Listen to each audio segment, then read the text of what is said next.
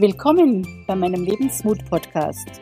Ich bin Ursula Maria Ruf, die Mindset-Mentorin, die dir Mut macht für ein bemerkenswertes Leben mit mehr Liebe, mehr Lachen, mehr Gesundheit, mehr Fülle und Erfolg. Los geht's, lass dir Mut machen, denn aufgeben ist keine Option. Grüezi, Servus und Hallo zur neuen Podcast-Folge, in der ich schon wieder eine sehr, sehr interessante Frau im Interview habe und die ich dir heute in der Folge Nummer 14 vorstellen mag. Amata Bayerl ist eine Expertin für erfülltes und finanziell freies Leben. Sie hat ja nach fast 20 Jahren im Kloster innerhalb von fünf Jahren von zu Hause Geschäft aufbaut mit einem jährlichen Umsatz im Millionenbereich. Was ihr natürlich einen dementsprechenden Lebensstil und Einkommen und finanzielle Sicherheit gab. Sie ist mittlerweile Autorin, sie ist Podcasterin, Speakerin, Trainerin, Business Coach und auch im Networking ist sie eine Top-Vertriebspartnerin in Deutschland.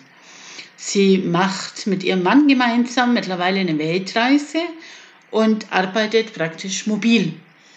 Sie sagt von sich, intensive Arbeit, mehr Einstellung zum Leben und ein stabiles und solides Partnerunternehmen haben mir das ermöglicht. Ich bin eine ehemalige Ordensfrau und hatte vom Business keine Ahnung. Wenn ich das kann, dann kannst du das auch. Mittlerweile begleitet sie hauptsächlich Selbstständige und Unternehmerinnen zum guten residualen Einkommen, damit die eben mehr Zeit, mehr Geld und mehr Lebensqualität haben. Ich freue mich sehr, dass sie sich die Zeit genommen hat für das Interview und sie erzählt uns in diesem Gespräch hautnah, wie viel Mut es sie kostet hat, damals mit 18 ins Kloster zu gehen und nach 20 Jahren wieder auszutreten, den Absprung zu machen in ein selbstbestimmtes Leben. Sie hat eine sehr spannende Mutgeschichte und ist eine beeindruckende Frau. Also lass dich gern drauf ein und hör einfach mal zu. Freu dich drauf. Herzlich willkommen, liebe Amata, und vielen, vielen, vielen Dank, dass du dir die Zeit nimmst heute für das Gespräch mit mir. Äh, viele Menschen kennen dich äh, aus deinem Podcast, aus deinem YouTube-Kanal, hast, glaube ich, auch Bücher hast geschrieben. Du bist ja sehr, sehr gut sichtbar. Aber trotzdem für die Menschen, die dich noch nicht kennen, stell dich doch mal bitte in zwei, drei Sätzen Elevator-Pitch-mäßig vor. Wer bist du? Was machst du? Ganz herzlichen Dank für die Einladung, liebe Ursula. Ja, wer bin ich und was mache ich? Ich habe sozusagen den Weg gemacht von der Nonne zur erfolgreichen Unternehmerin. Ich war fast 20 Jahre im Kloster, habe mich dann selbstständig gemacht, habe gemerkt, dass selbst und ständig auch nicht so das ist. Ja, und bin seit Januar 2018 auf Weltreise und zeige heute einfach Frauen, wie sie ein rundum erfülltes und finanziell freies Leben führen können, indem sie ihr eigenes, ihr persönliches Freedom-Business aufbauen. Mega cool, das verbindet uns, weil ich habe da, da die gleiche Mission oder Vision. Genau. Aber gleich mal eine Frage am Anfang, was mittlerweile weiß ist, weil ich es gerade auf deinem Blog nachgelesen habe, aber was ich die ganze Zeit wissen wollte, Amata. Ähm, ist das dein richtiger Name? Ist das, wo kommt der Name her und was bedeutet er? Und warum ja. hast du diesen Namen? Also Amata bedeutet Geliebte, von Gott geliebt. Und ähm, als ich ins Kloster gegangen bin, habe ich eine Ordensfrau kennengelernt, die hieß Schwester Amata. Und es war eine Frau, die hat eine unglaubliche Ausstrahlung gehabt. Also war ich so ganz klein und hutzlig und die hat immer gesagt, ich bin die Jüngste aus Ottoboy, äh, die Älteste aus Ottoboy und du bist die Jüngste. Sie kam aus meinem Heimatort. Und ich fand die Frau einfach immer faszinierend. Wenn ich die getroffen habe, das war richtig schön. Und wie die gestorben ist, habe ich gefragt, was dieser Name bedeutet. Naja, und dann hat man mir diese Bedeutung des Namens gesagt. Das fand ich so schön, dass ich gesagt habe, ich hätte gern diesen Namen als Ordensnamen. Mhm. Und ich habe den dann auch bekommen. Und als die Schwester gestorben, äh, als ich den Namen bekommen habe, hat die äh, andere Mitschwester erzählt, dass die Schwester kurz bevor sie gestorben ist, dass sie ihr Leben lang gebetet hat, dass jemand für sie aus ihrem Heimatort nachkommt und mal so ihren Namen übernimmt. Also es war so ihr Wunsch.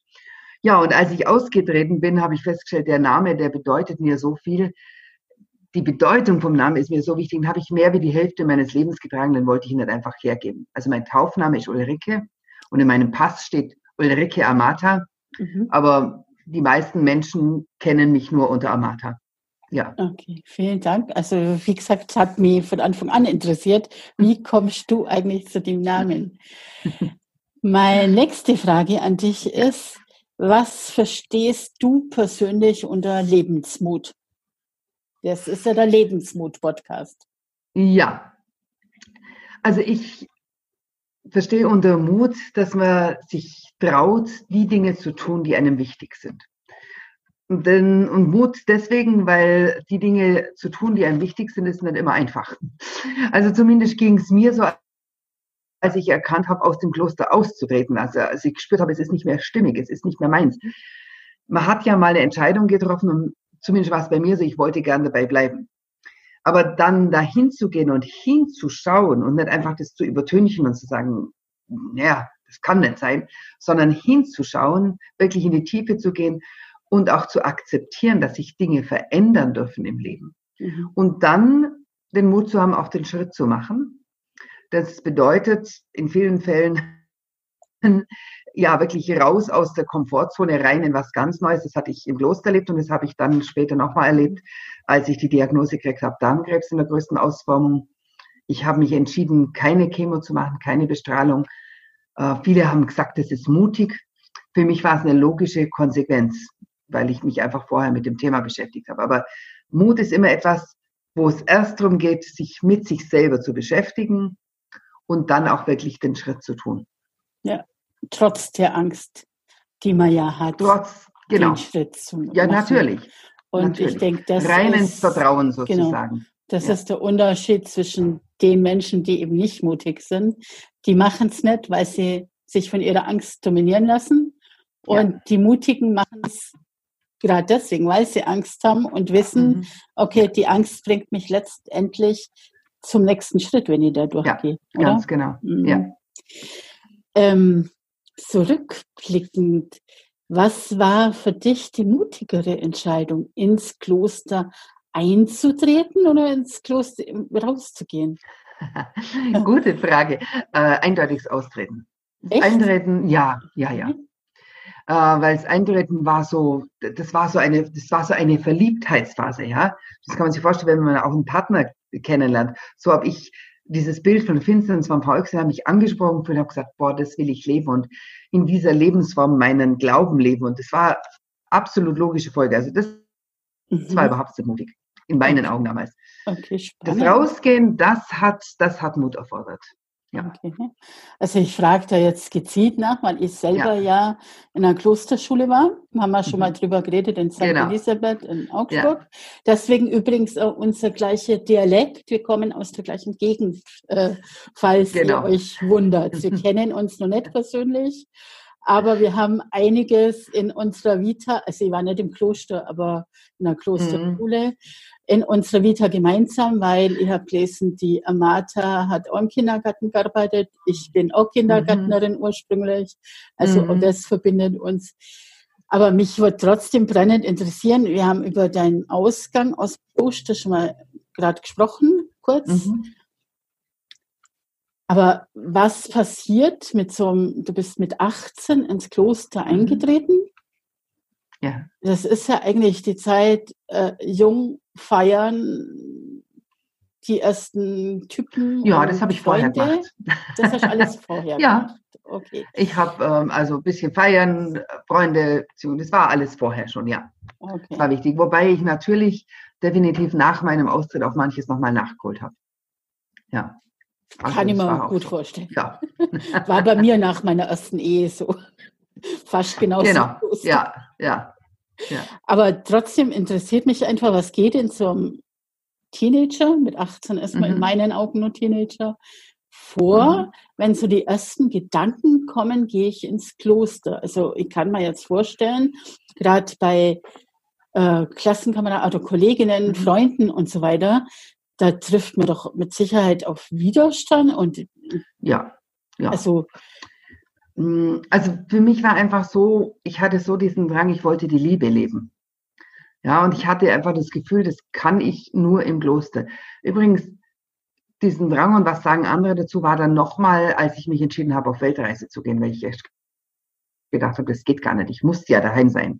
Also ich habe ja mein Business zu Hause damals. Auch das war so ein okay. Schritt, rauszugehen. Und was sagen die anderen?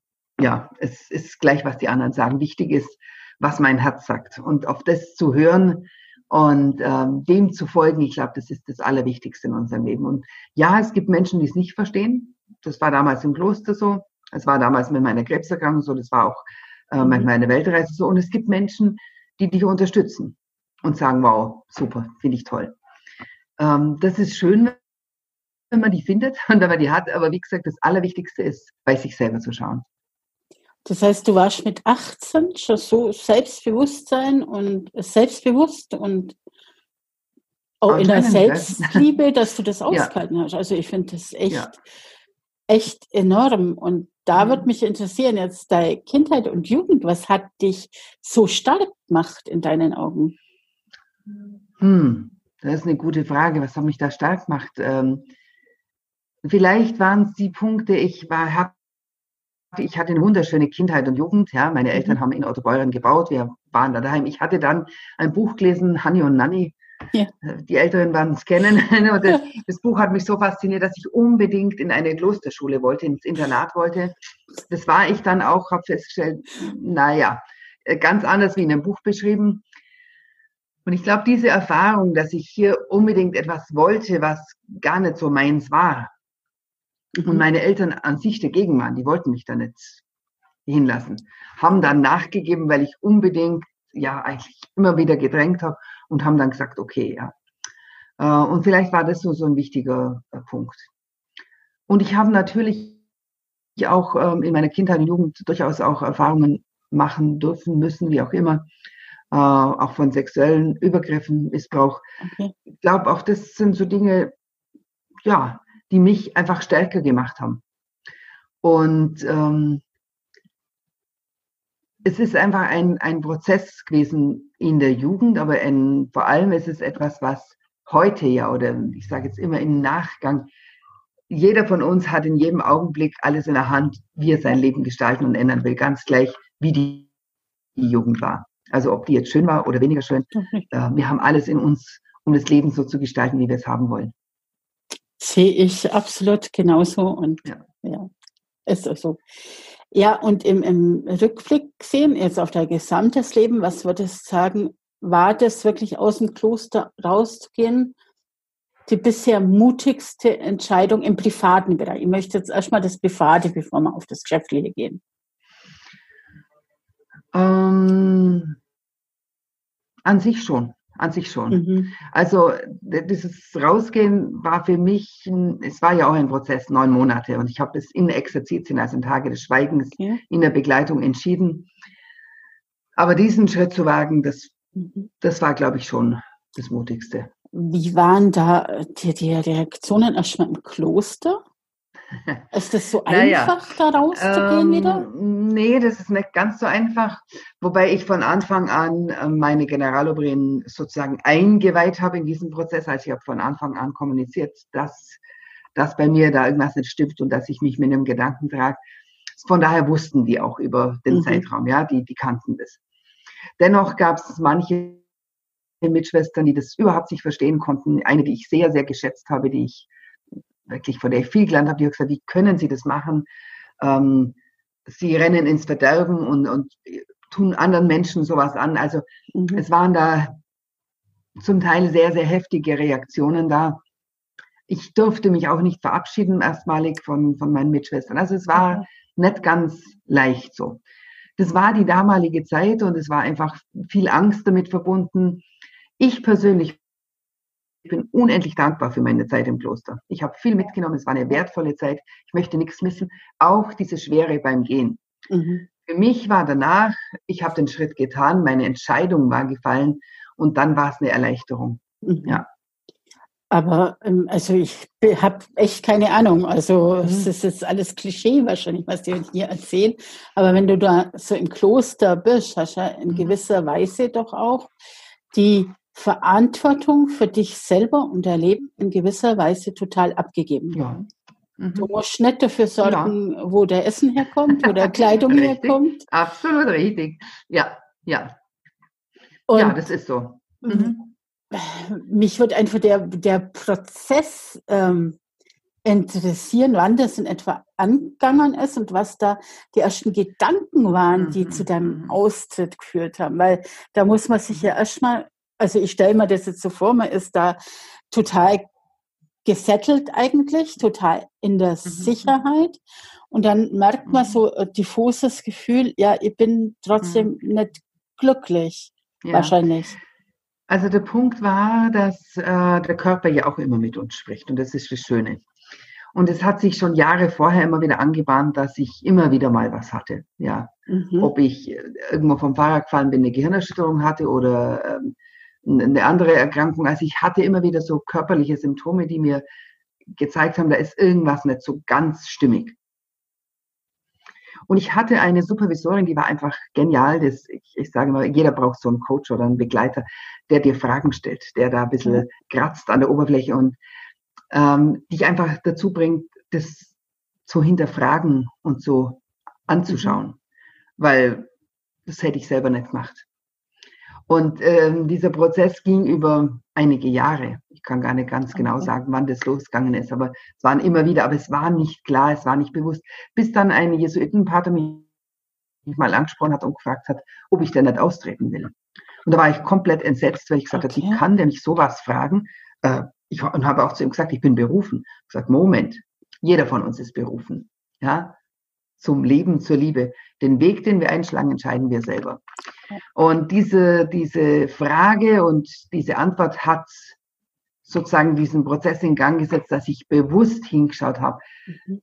Darf vielleicht austreten sein. Und ich kann mich noch gut erinnern, dass ich eines Morgens nach diesem Gespräch in der Meditation einfach ganz klar erkannt habe, ja, es ist beides okay. Ich darf gehen und ich darf mhm. bleiben. Und trotzdem hat es dann noch neun Monate gedauert. Wahnsinn. Wie eine Schwangerschaft. Genau, ja. ja.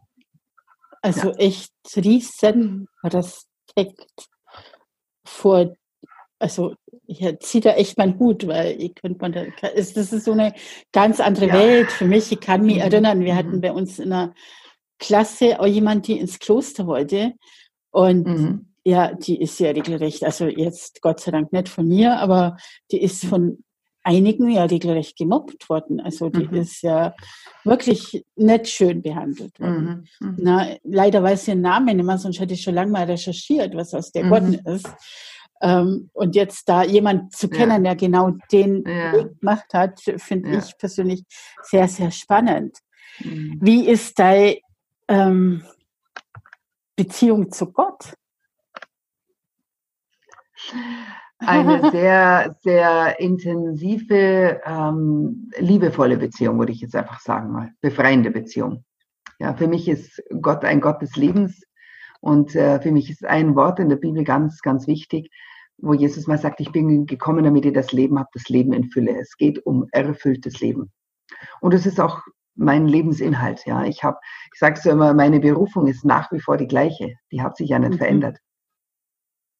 Nur die Lebensform hat sich verändert. Ja, sehe genauso. Und Vincent von Paul sagt mal einen wunderschönen Spruch, wir sind berufen, die Güte Gottes sichtbar werden zu lassen, also die, die Liebe, die uns geschenkt ist, einfach sichtbar werden zu lassen. Und das sehe ich als meine Aufgabe, ja. Oh, ich habe es berührt mich total, Amanda. Finde ich mega, mega, mega schön. Weil ich glaube von mir in der Tat auch, äh, ja. dass ich berufen bin und dass ich hier bin, ja. weil ich einen Auftrag habe. Ja. Aber das hat halt nichts mit Kirche zu tun. Auch ich bin in Gablingen in einer katholischen Gemeinde aufgewachsen mhm. und war sehr aktiv. Ja. Ich wollte in der Tat auch mal Gemeindereferentin übrigens werden. Insofern schon wieder ja. in die gleiche ja, Richtung. Ja, ähm, ja, und was du gerade sagst, es ist jeder von uns ist berufen, bei seinem Namen gerufen, hat einen Auftrag auf dieser Richtig. Welt. Also da bin ich äh, absolut überzeugt davon. Und jeder ist ein Geschenk. Und hat so viel in sich, dass er einfach leben darf. Ja, aber und, Frage an dich, warum leben so wenig Menschen? Naja, ähm, der Punkt ist, glaube ich, dass wir in unserem, in unserem Kulturkreis, wo wir aufwachsen, in eine, äh, in eine Prägung haben, die eher auf das geht, was nicht so funktioniert, als auf das, was gut ist und was schön ist. Also es fängt an in der Schule, es werden die Fehler angestrichen und nicht das, was, was in Ordnung ist.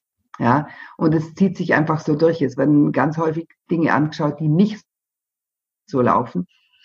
Ja, und es ist die Entscheidung von jedem selber, in welche Richtung er dann als Erwachsener gehen möchte. Aber Fakt ist, wir sind in einer Gesellschaft, wo wir, wo wir eher, ich sage jetzt mal, das Jammern und das Negative mehr kennen, als wirklich diese Lebensfreude. Das ja. ist etwas, was mir auf der Weltreise auch so bewusst worden ist. Das ist unglaublich, ja, wie viel Lebensfreude wir entdecken und sehen dürfen. Aber das ist eine Entscheidung von jedem Einzelnen und das finde ich auch das Schöne. Ja. Und das ist auch von. entscheiden darf, sonst wären cool. wir alle Marionetten. Ja. Und das, wir sind Marionetten, die meisten, oder? Das ist, ähm, ja, also äh, ich denke, für mich ist es ganz klar, dass ich Dinge einfach hinterfrage, immer mehr hinterfrage, mhm. Dinge kennenlernen und wenn man hinterfragt, dann kann man entweder sagen, ich verschließe die Augen, ich will es gar nicht sehen, oder man kann sich entscheiden, okay, Richtig. das ist nun mal Realität. Ich lebe das Leben in Freiheit und das ist möglich. Natürlich gibt es manche Sachen auf politischer Ebene oder höherer Ebene, die können wir nicht beeinflussen, aber es ist auch nicht ausschlaggebend. Ich glaube, wir können das in unserem Leben können wir genügend tun und beeinflussen, was für uns ausschlaggebend ist und für die Menschen, für die wir verantwortlich sind. Mhm. Ja, absolut richtig. Wir haben alles selber in der Hand im Prinzip ja. und wir haben es auch in der Hand, jederzeit unser Leben zu ändern, egal welche Definitiv. Ereignisse ja. im Vorfeld waren. Wir haben es in der Hand, weil, und da kommen wir jetzt wieder auf Gott zu sprechen, mhm. also ich bin hundertprozentig überzeugt davon, und das mhm. durfte ich auch schon so viele Male erfahren, wir mhm. werden letztendlich alle geführt, wenn wir vertrauen. Ja. Und nur dieses Vertrauen haben wir irgendwie verlernt, oder? Möglicherweise haben es manche verlernt. Der Punkt ist allerdings, dass wir ja dieses Vertrauen, das ist wie gehen. Mhm. Wenn ich gehe, genau. ja, oder Rad fahre oder Auto fahre, etwas übe, dann ist es selbstverständlich. Wenn ich im Vertrauen lebe, wird es irgendwann selbstverständlich. Wenn ich halt weniger in diesem Bereich lebe, dann wird es möglicherweise weniger und dann muss ich es wieder mir neu aneignen oder darf es mir neu aneignen. Müssen tue ich gar nichts, sondern ich ja. kann es mir neu aneignen, wenn ich es möchte. Und ich glaube, Vertrauen ist ein, ein sehr wertvolles Geschenk. Das ist auch das, wo ich, wenn ich Frauen begleite zu einem erfüllten und finanziell freien Leben, ist das so ein ganz wesentlicher Punkt, dieses Vertrauen. Weil das Vertrauen fängt ja an mit unseren Gedanken. Ja. Und, und erstmal das Vertrauen in sich vor allen Dingen. Genau. Und äh, 80 Prozent von dem, was, was wir dann leben in, in der Außenwelt, in der Realität, ist einfach nur Thema Mindset oder Gedanken. Ja. Und das fängt damit an. Ja. ja. Und das kann man ändern, das Mindset das und die Gedanken. Ändern. Definitiv. Was war dein, beruflich gesehen deine mutigste Entscheidung? Beruflich gesehen, hm, Puh, das ist gar nicht so leicht zu sagen. Gab es da eine mutige Entscheidung? Ich glaube gar nicht, sondern das hat sich mhm. so gefügt auch. Okay. Denn ähm, ich habe ja nach, nach meinem Austritt habe ich erst eine Anstellung gesucht, mhm. habe mich während der Anstellung dann selbstständig gemacht, ähm, habe dann die Anstellung gekündigt. Eine Anstellung als Kindergärtnerin dann oder als, als was? Nein, das habe ich nicht gefunden. da war ich mhm. zu alt in dem, äh, zu dem Zeitpunkt. Ja, ja. Ich habe dann in der Kinder- und Jugendpsychiatrie gearbeitet, im. Nachtdienst und in der Seniorenwohnanlage dann in der Öffentlichkeitsarbeit habe dann sowas gemacht. Aber Fakt war, wie ich das dann gekündigt habe und selbstständig war, ähm, bin ich ja dann ausgefallen. Und nachdem ich ähm, Krebs hatte in der größten Ausformung mhm. auch etwas länger. Ich war drei, vier Monate war ich sozusagen im Krankenhaus und Reha. Und äh, da dann zu sagen, okay, diese Selbstständigkeit ist etwas, was ich gern mache, was mich erfüllt. Und vorher habe ich äh, ja auch noch was anderes kennengelernt. Ich hatte Network Marketing kennengelernt, das habe ich abgelehnt zu dem Zeitpunkt. Ähm, da habe ich dann entdeckt in meiner Krankheitsphase, wow, da kommen jeden Monat so dreieinhalbtausend Euro rein. Dann habe ich mir das näher angeschaut und festgestellt, das ist ja genial und habe mir dann hier erstmal ein fünfstelliges passives Einkommen im Monat aufgebaut. Das war für mich eine logische Folge durch diese Erkrankung. Und dann aber auch zu sagen, das ist für mich das, wo Sicherheit und Freiheit gibt, weil es einfach passiv dann kommt und gleichzeitig das aber dann zu verbinden mit dem, was man selber gerne tut und kann. Denn viele von uns haben irgendwelche Fähigkeiten und Gaben, die sie einfach gern weitergeben, ob jetzt als Berater, als Coach, als Heiler, als was auch immer.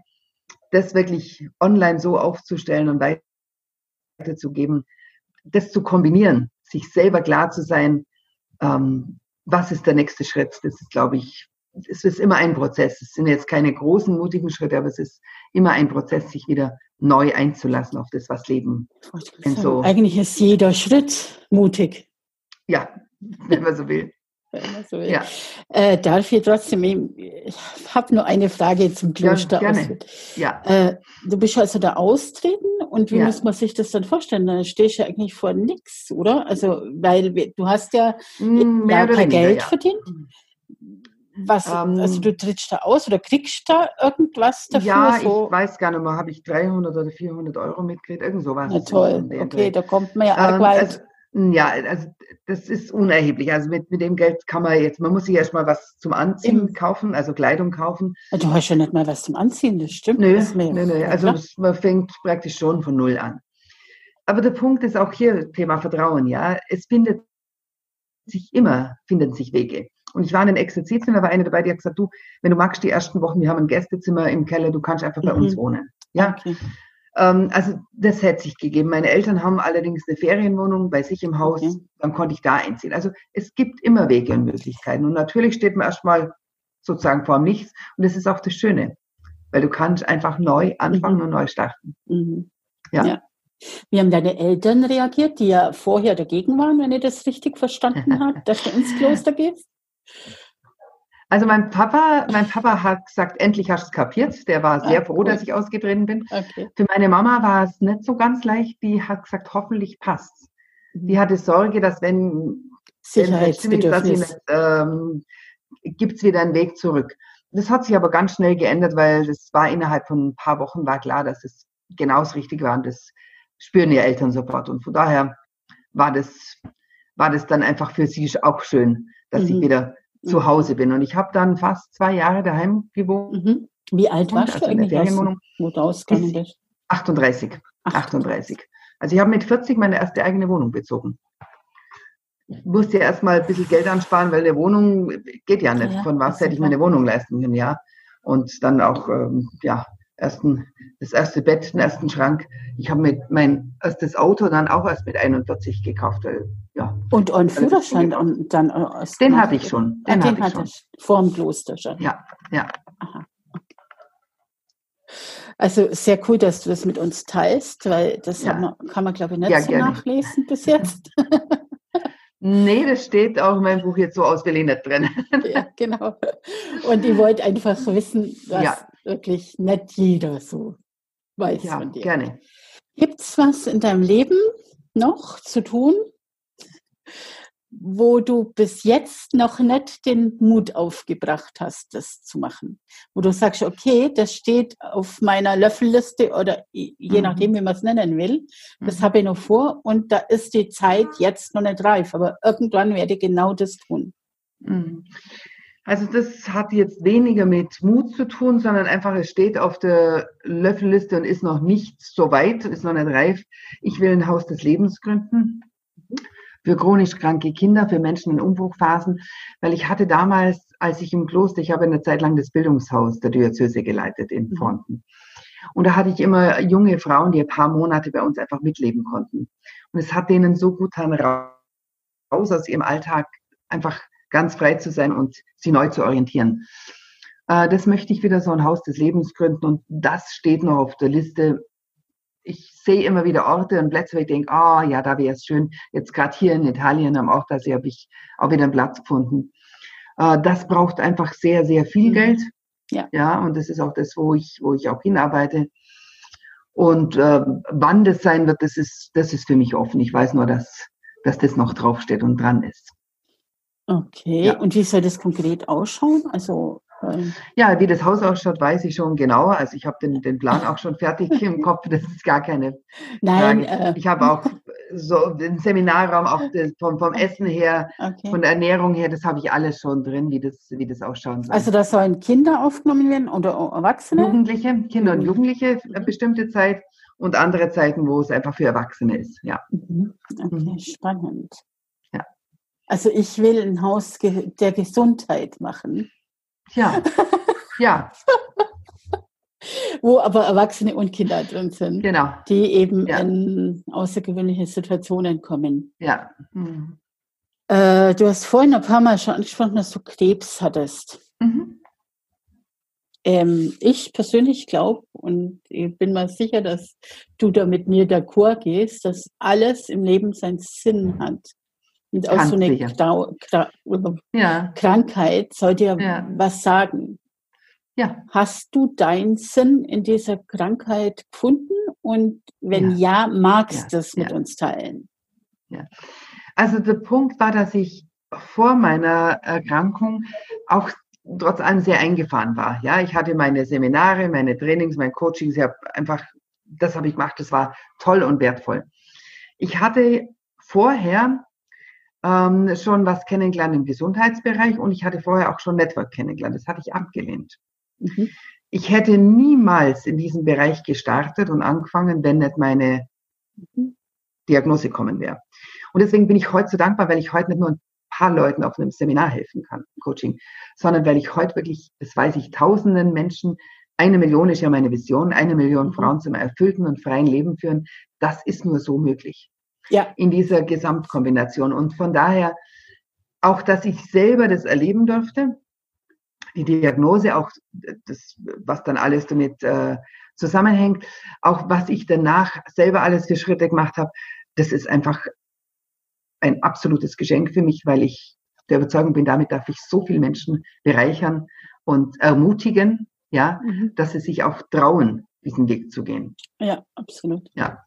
Also da Und von daher, für mich, für mich ist es ein absolutes Geschenk. Sehr cool. Also du bist ein Geschenk für diese Welt, absolut. Hm. Ähm, eine Frage habe ich noch zum Abschluss. Stell dir vor, und das ist jetzt uns in der Tat passiert, du bist ja jetzt eh mhm. auf Weltreise. Uns ist ja. es in der Tat passiert, also du bist mit dem Auto unterwegs. Mhm. Äh, im Death Valley. Mhm. Weißt du, warst du mal da? Ja, ja, ja. Also dann weißt du, dann musst du durchfahren, da ist weit und breit mhm, gar nichts. Das ist nichts. Ja, genau. Und so circa auf halber Strecke mhm. merkst du plötzlich, ups, der Benzin geht aus. Du fährst schon auf Reserve. Mhm. Hast nur so viel Wasser dabei. Mhm. Was machst du? Drehst um oder fährst? Weil du hast keine Ahnung, wann die nächste Tankstelle kommt. Mhm. Du hast aber die Wahl, nochmal umzudrehen und eventuell bis zu dem Hotel, die, äh, da ist ja mitten im Deswelle, ist ja so eine Oase, ich weiß gar nicht mehr, wie das hieß, einzige mhm. Hotel da und da ist eine Tankstelle, da könntest du hinfahren, weiß aber nicht sicher, ob das noch erreichst. Mhm. Also du hast jetzt die Wahl, umzudrehen mhm zu hoffen, dass die Tankstelle nur erreichst oder weiterzufahren? Mhm. Nee, ich würde weiterfahren. Ich würde weiterfahren. Und ähm, ich würde nicht nur weiterfahren, sondern ich würde, wie sagt man so schön, Bestellung ins Universum. Das ist immer, ähm, das mag ich gar nicht so, weil das sind immer zwei Sachen, die da zusammenkönnen. Also das eine ist dieser Glaube, dieses Vertrauen und dieses Wissen, dass alles, was wir denken, wir auch in unser Leben ziehen. Also ich würde definitiv einfach auch mental arbeiten und ich bin mir sicher, es käme jemand entgegen. Ganz Ach, sicher. es käme jemand entgegen. Okay, also es kommt keine Tankstelle, ja, sondern es kommt jemand. Ah, okay. Also es kommt jemand entgegen oder es kommt eine Tankstelle. Es kommt, ja. es kommt mir genau das, was ich brauche. Ja. Das also sehr cool. Mhm. Finde ich jetzt spannend, weil ich habe gestern auch zwei Interviews gemacht, die mhm. Frage auch gestellt und ja. die beiden werden umdreht. umdreht. Mhm. Ja. Und wir sind damals in der Tat weitergefahren. Logisch, mhm. andere Option mhm. gibt's nicht, weil mhm. ich mache die Bestellung im Universum. Mhm. Und es war in der Tat so, es ist uns jemand entgegengekommen, mhm. aber die hatten kein Benzin dabei.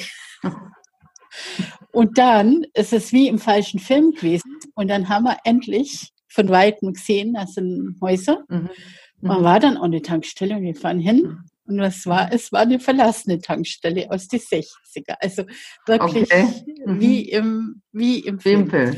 Und dann sind wir eben weitergefahren und wirklich mit dem letzten Tropfen. Wir hatten da schon die Klimaanlage ausgemacht, um Benzin mhm. zu sparen. Mhm. Kann ich mir vorstellen, in der Wüste ja. über 50 mhm. Grad. Also es war kein Vergnügen. Es war mein mhm. Geburtstag übrigens, mein 50. Geburtstag. Und, Eine intensive Erfahrung. Genau. Und wir rollen wirklich, also Dieter hat einen Motor ausgemacht und mhm. wir rollen wirklich an die Tankstelle hin zum Tanken. Mhm. Aber wir haben es geschafft. ja. Ja. Und darum aufgeben ist kein, also ja. auf mich keine Option. Ja, ja, definitiv.